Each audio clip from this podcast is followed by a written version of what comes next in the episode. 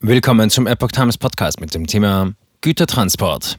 Tagelange Verspätungen, hunderte Güterzüge stehen auf freier Strecke. Ein Artikel von Epoch Times vom 14. Juni 2022. Während viele Kunden im Fernverkehr teilweise über stundenlange Verspätungen klagen, ist die Situation im Güterschienenverkehr offenbar noch deutlich dramatischer. Dort sind selbst tagelange Verspätungen inzwischen keine Seltenheit mehr.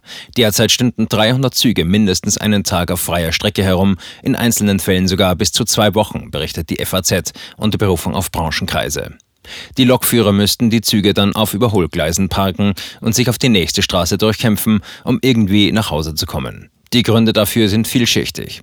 Das Baustellenmanagement der Deutschen Bahn gilt schon seit Jahren als schlecht und ineffektiv. Hinzu kommt eine mangelhafte Kommunikation und Koordination. Ein Lokführer sagte der Zeitung, dass er stundenlang damit beschäftigt ist, Züge ausfindig zu machen, anstatt sie planmäßig über die Schienen zu lenken. Die Situation hat sich in den letzten Wochen dramatisch zugespitzt, warnt der Beauftragte der Bundesregierung für den Schienenverkehr Michael Theurer in der FAZ. Wir brauchen dringend eine Inventur und dann eine Generalsanierung. Es muss unter dem rollenden Rad saniert werden.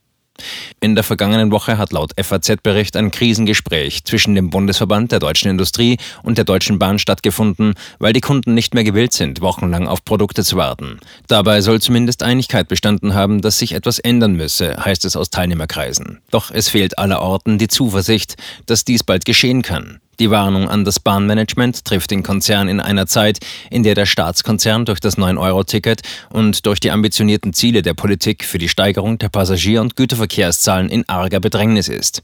Ende April hat der bisherige Infrastrukturvorstand Ronald Pofalla sein Amt niedergelegt. Seitdem wird ein Nachfolger gesucht.